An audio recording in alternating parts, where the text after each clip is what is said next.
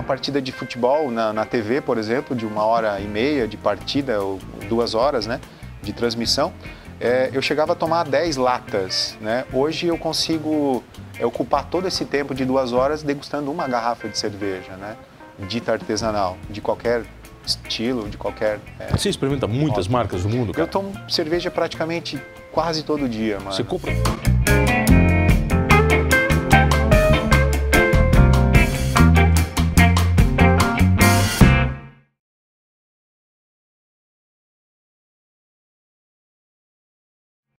O cara é mestre cervejeiro e tem o emprego dos sonhos de todos os homens.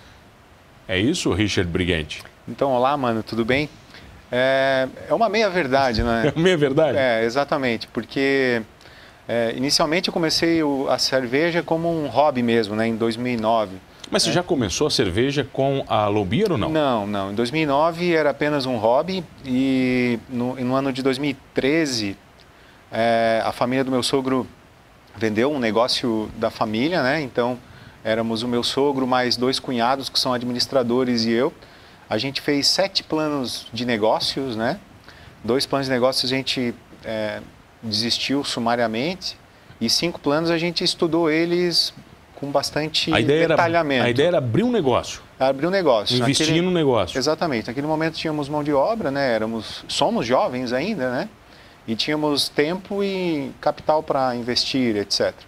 É, dos cinco planos de negócios que sobraram no, no, estudo desses planos, cervejaria era apenas o quarto negócio mais é, simpático.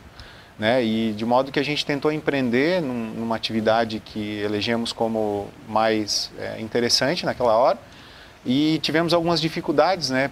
Por exemplo, a aquisição de um terreno com uma certa dimensão e uma certa configuração que na região sul a gente acabou não encontrando. Nesse intervalo de tempo procurando esse imóvel, né, a gente começou a esbarrar de novo na cerveja artesanal, né? Isso é, em 2000 e? 2013, né, foi o, o ano do, do, estudo do plano de negócio. E então a gente revisitou o plano de negócios, que era o quarto mais interessante, revisitamos com um pouco mais de coragem, né? É, avaliando melhor as variáveis de desafios e oportunidades, né? E etc. É, e então a gente decidiu, em, acho que em junho ou julho de 2013. Como é que foi a batida ter... de martelo? Ó, vai ser cerveja? É, vai, vamos fazer uma cervejaria. Ela vai ser pequenininha, né? Pra, vamos fazer ela num endereço bom, né? Para que tenha fácil acesso, etc. Na época já se falava bastante de lei seca, né, de não beber e dirigir, etc. E então a gente empreendeu é, na construção da obra civil e aquisição de equipamentos, configuração de equipamentos. Foram praticamente 15 meses pré-operacionais, então em outubro de 2014 nós inauguramos a Alon. Né? Então esse ano a gente faz 5 anos de cervejaria e eu faço é, 10 anos de, de cervejeiro home brewer, né? como é, Você fazia muita cerveja em casa ou não? Eu fazia, eu era um tarado, muita, muita mesmo? tarado por cerveja. Eu fazia cerveja. O processo de produção de cerveja ele demora, em média, de 6 a 8 horas, dependendo do estilo, dependendo da quantidade de cerveja. Mas para ela ficar pronta faz. ou para você fazer? Não, não. A fase quente do processo, que é a fase da cozinha, vamos chamar assim, né? Depois tem a fase de fermentação, que pode demorar de duas, três a quatro semanas.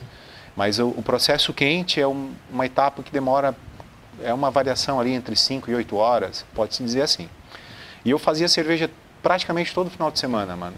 E eu fazia geralmente duas cervejas no mesmo intervalo de tempo. Diferente? Você fala dois estilos? Eu fazia uma cerveja chamada Pale Ale, que era uma cerveja que eu gostava muito na, na época, e, e uma segunda receita que eu inventava, colocava especiaria, fruta, etc. Né? Existe um guia de estilos, que, que é um instituto americano sem fins lucrativos, que rege o que são cada estilo de cerveja, né, para todo mundo ter um padrão, né, quando a gente pegar um rótulo de uma cerveja tipo Pilsen e a gente entender que mais ou menos características vitais esse produto tem. Então eu pegava o BJCP, alguns estilos que eu não conhecia, alguns rótulos gringos que chegavam no Brasil, eu fazia aquele tipo de cerveja, comparava a cerveja que eu fazia. Fez muita coisa ruim? Não, até ruim ah. não. Geralmente as cervejas elas, elas ficam potáveis. O que pode acontecer é você pensar uma coisa e, e acontecer outra. E o resultado ele não ser adequadamente o que você estava imaginando, né? Mais ou menos como se fazer uma pizza, uma analogia bem simples, né? Você colocar queijo, algumas fatias de, de algumas outras é, especiarias, né? E você achar que está fazendo uma pizza mussarela e sai uma pizza moda da casa. Mas, o Richard, fazer cerveja é um processo que eu imagino é muito químico. É um processo de controle. É, então as pessoas elas embarcam nessa onda, nessa onda de fazer cerveja em casa e se arrependem muito rápido, não se arrependem? Não, é, é um hobby, primeiro, é um hobby como qualquer outro, né? Fazer cerveja também é um hobby. É, existem pessoas que têm jeep, moto, bicicleta, prancha de surf, tem algumas pessoas que têm panelas, né, para fazer cerveja. Então você, se você não tiver bastante resiliência com aquilo, você acaba desistindo. É, eu também sou professor do Senai, aqui na cidade de Criciúma, por exemplo, acho que eu tenho entre 40 e 50 alunos já que, que eu formei junto com o Senai daqui. E, e algumas pessoas, elas persistem, né? Algumas pessoas cerveja. Se, se identificam, cerveja. se identificam com o hobby e continuam. Nem todas elas continuam, né? Às vezes elas identificam um hobby dela sendo o outro, né? E, e todo mundo gosta de beber a cerveja, o que é divertido. Então, geralmente a pessoa deve fazer um curso ou é, se associar, vamos dizer assim, é, em, em, fazer cerveja com alguém que já produz, para entender qual é aquele rolê todo, né, de, que, que é bastante trabalho também, né? E respondendo à questão química, existem bastante conversões químicas no processo de produção de cerveja. Seja, seja na fase quente, que é na fase de mosturação, seja na fase de fermentação. Mas assim também como fazer um bolo também é um processo químico, né? E não obrigatoriamente uma dona de casa precisa conhecer química para fazer bolo ou alguma coisa nesse Mas sentido. a cerveja ela é mais metódica. Temperatura, Sim, tempo, existem, ela tem... Existem mais controles, por como ela fica pronta com, com mais prazo, né? Existem mais cuidados no processo do que fazer café, por exemplo, né? Que é um processo também que requer é, temperatura. Quando vocês decidiram fazer a cervejaria, a ideia era ser uma cervejaria artesanal? Sim. Sempre ela, foi essa ideia, é, artesanal. O conceito artesanal ele só existe no Brasil ou nas Américas, né? O, a gente tem um processo é, industrializado também, né?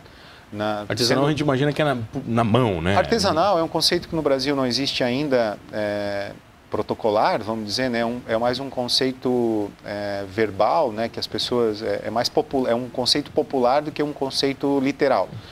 Então, é, a cerveja artesanal a gente, a gente entende sendo uma cerveja que, que rege uma qualidade de produto sem aditivos químicos necessariamente, né?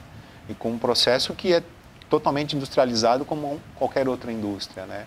E ela sofre também os mesmos os câmbios de, de, de departamento de comercial e etc, né? A cerveja artesanal, por exemplo, nos Estados Unidos, ela não tem limite de tamanho. Né? Algumas, algumas crafts americanas, né? lá o termo é craft, são maiores do que algumas cervejas é, mainstreams brasileiras. Maiores exemplo. em que sentido você fala? Maiores de volume de produção, ah. por exemplo. Né? Então, é, o termo artesanal, ele, ele, ele, não é entendido pelos europeus, por exemplo, o que é cerveja artesanal. O europeu não compreende adequadamente Para o europeu, cerveja é cerveja. Cerveja é cerveja, exatamente. Mas existia alguma crítica sua, por exemplo, à cerveja comum, aquela que a gente toma no boteco? Você dizer, pô, essa eu não gosto, eu quero fazer uma diferente? É, as cervejas, elas são bastante democráticas, né? Ela, existe um ticket bastante acessível no mercado de cerveja. Mesmo nas cervejarias ditas mainstreams, existem alguns ranges de produtos, né? As cervejas ditas economic, as mainstreams, propriamente ditas, e as cervejas premium, ainda no, no hall das cervejarias mainstreams. Econômica é a barata? Econômica é a cerveja muito barata. Muito né? barata. Exatamente. Eventualmente com uma qualidade um pouquinho mais inferior, né? E, com a precifica... e aí isso representa em precificação, né?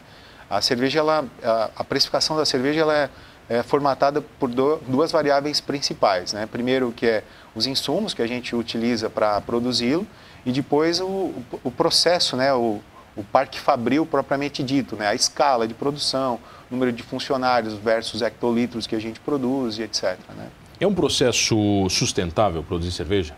Então, é, uma, existe uma faculdade, é, uma, perdão, um curso é, de, de da, da, Escola de Cerveja e Malte, por exemplo, onde eu já tive oportunidade de, de ser professor também, é, como montar sua cervejaria, né? E depois é, se viu que a terminologia estava um pouco inadequada, né? Como não montar sua cervejaria deveria ser o, o título mais adequado para o curso. Toda cervejaria tem um, um, um, número, né? Um ponto de equilíbrio que pode ser bastante variado, né? Existem algumas cervejarias que têm um perfil hoje que são chamadas brew pubs, algumas cervejarias que são ditas ciganas, que não necessariamente têm uma planta, mas elas terceirizam a sua produção em uma planta terceirizada. Alguém produz para elas. Alguém produz para elas.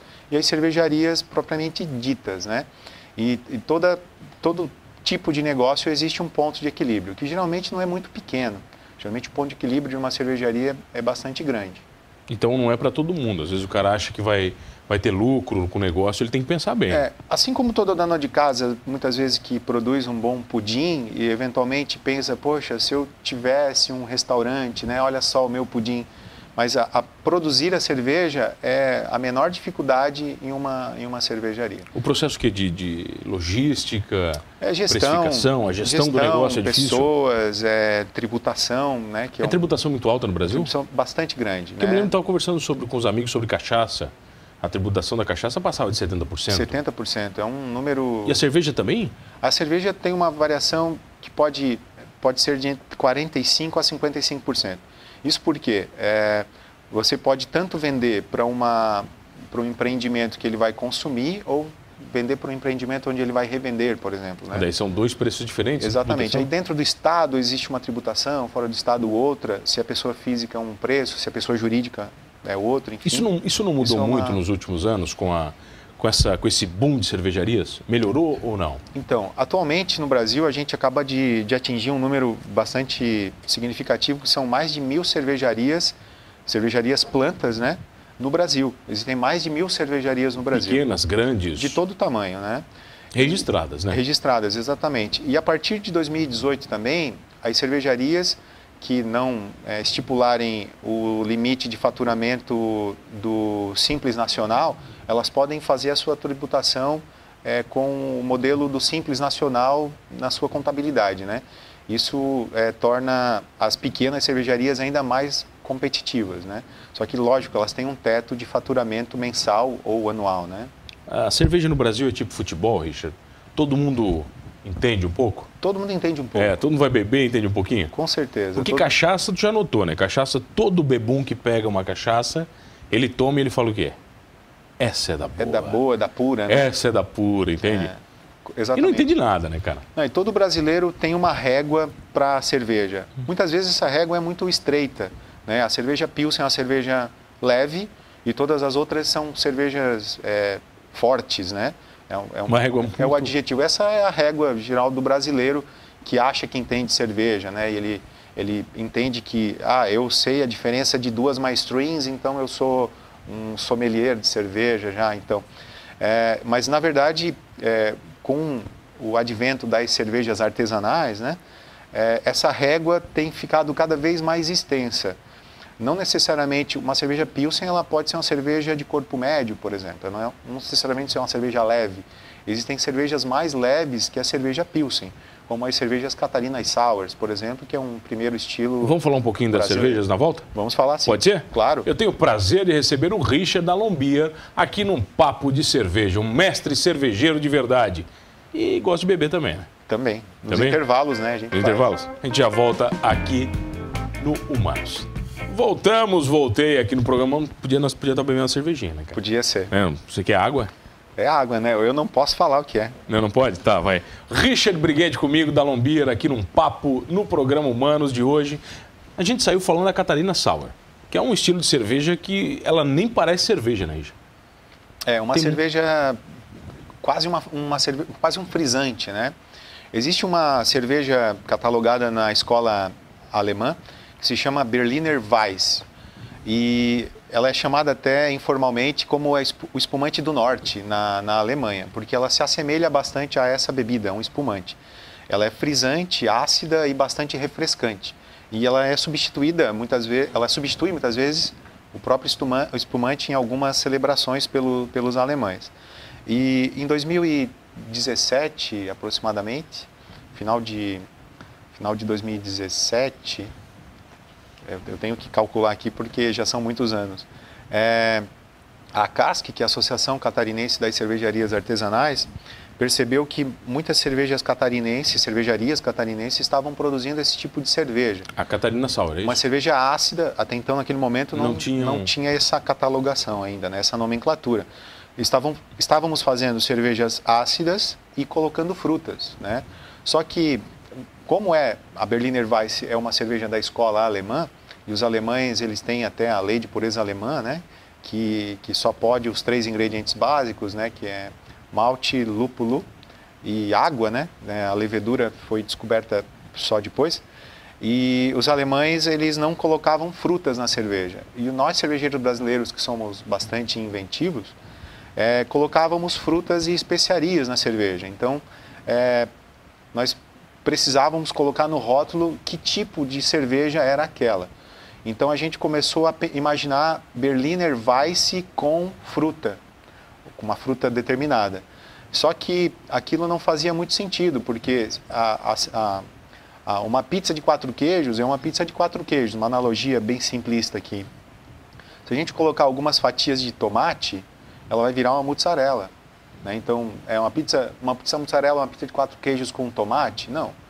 É, existe um nome. Cada né? coisa no seu lugar. Cada coisa no seu lugar. Então, e a palavra Weiss remetia à palavra Weiss, que era cerveja de trigo.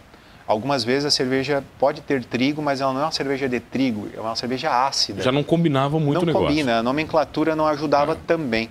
Então, é, as cervejarias é, organizadas através da CASC é, pensaram em dar uma nomenclatura para essa cerveja ácida com fruta, para que as cervejarias se orientassem e os consumidores se orientassem também, né? que aquilo era uma cerveja diferente porque era uma, uma tipo uma Berliner com fruta. Então surgiu a nomenclatura Catarina Sour, né? Sour em inglês significa ácida, Catarina foi um pouquinho de falta de criatividade na época, ou criatividade demais, né? Mas o nome ficou e muito bom, cara. O nome ficou bem simpático, né?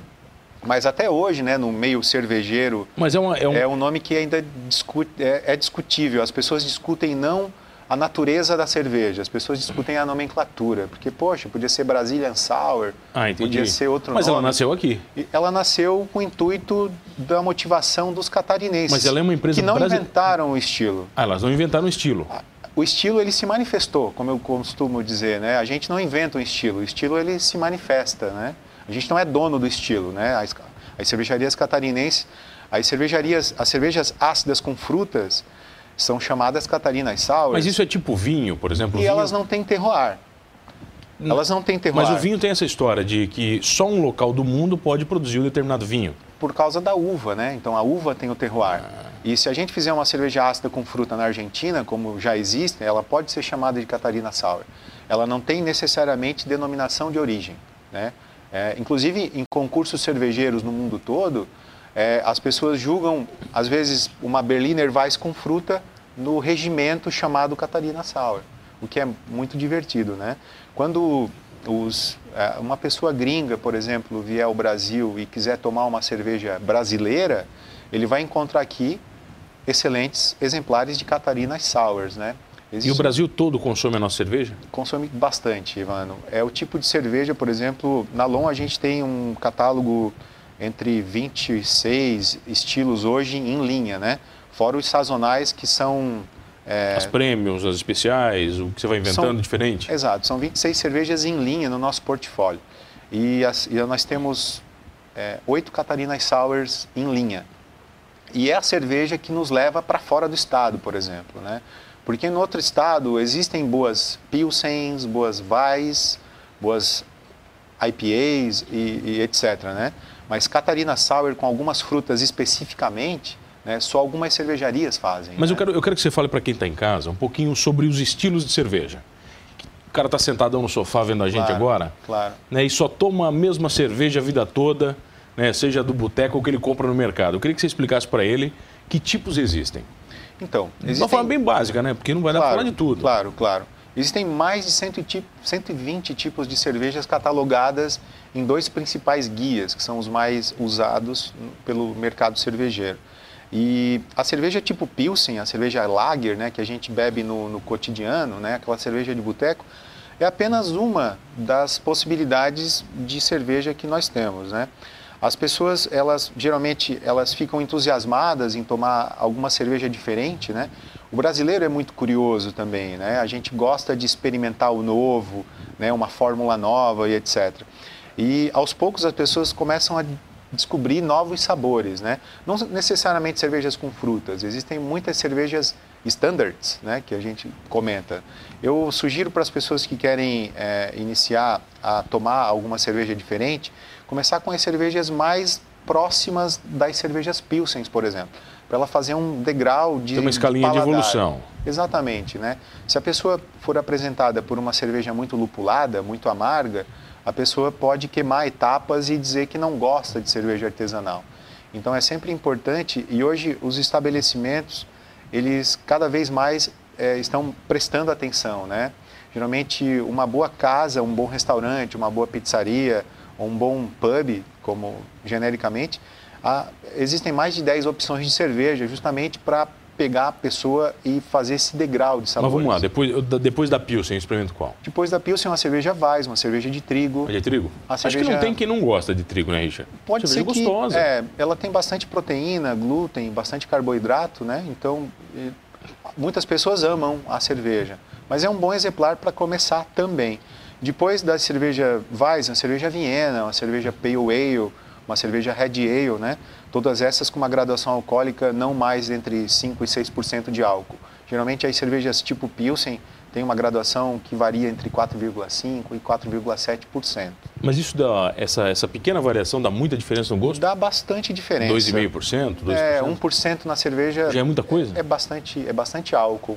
Uma graduação de 1 grau alcoólico na cerveja ele é bastante aparente. Depois vem o quê? Você vem, vem a, a, as IPAs, APAs, essa história toda? Isso, aí depois tem as cervejas de média força, né, que eu é, elencaria as, as IPAs, né, ou as Indian Pale Ales, e as cervejas com bastante carga de malte, como por exemplo o Munich Dunkel, é, as cervejas da escola alemã, como as Triples, por exemplo, que já tem até um 8% de álcool. E depois existem cervejas um pouco mais extremas, né, um pouco mais alcoólicas e acolhedoras, que seriam Imperial Stouts, Quadruple, cerveja de guarda como Old Ale, é, American Strong Ale, que já tem mais de 8% de álcool. Essas cervejas já Mas você tem que requerem ter um, paladar, um pouco... Um paladar mais evoluído. Exatamente, né? E... e você não vai tomar 10, né? Exato. E a ideia justamente da cerveja artesanal não é tomar volume, é tomar qualidade, né? Eu até comento sempre que posso, é, eu já fui um tomador de cerveja mainstream extremo, assim.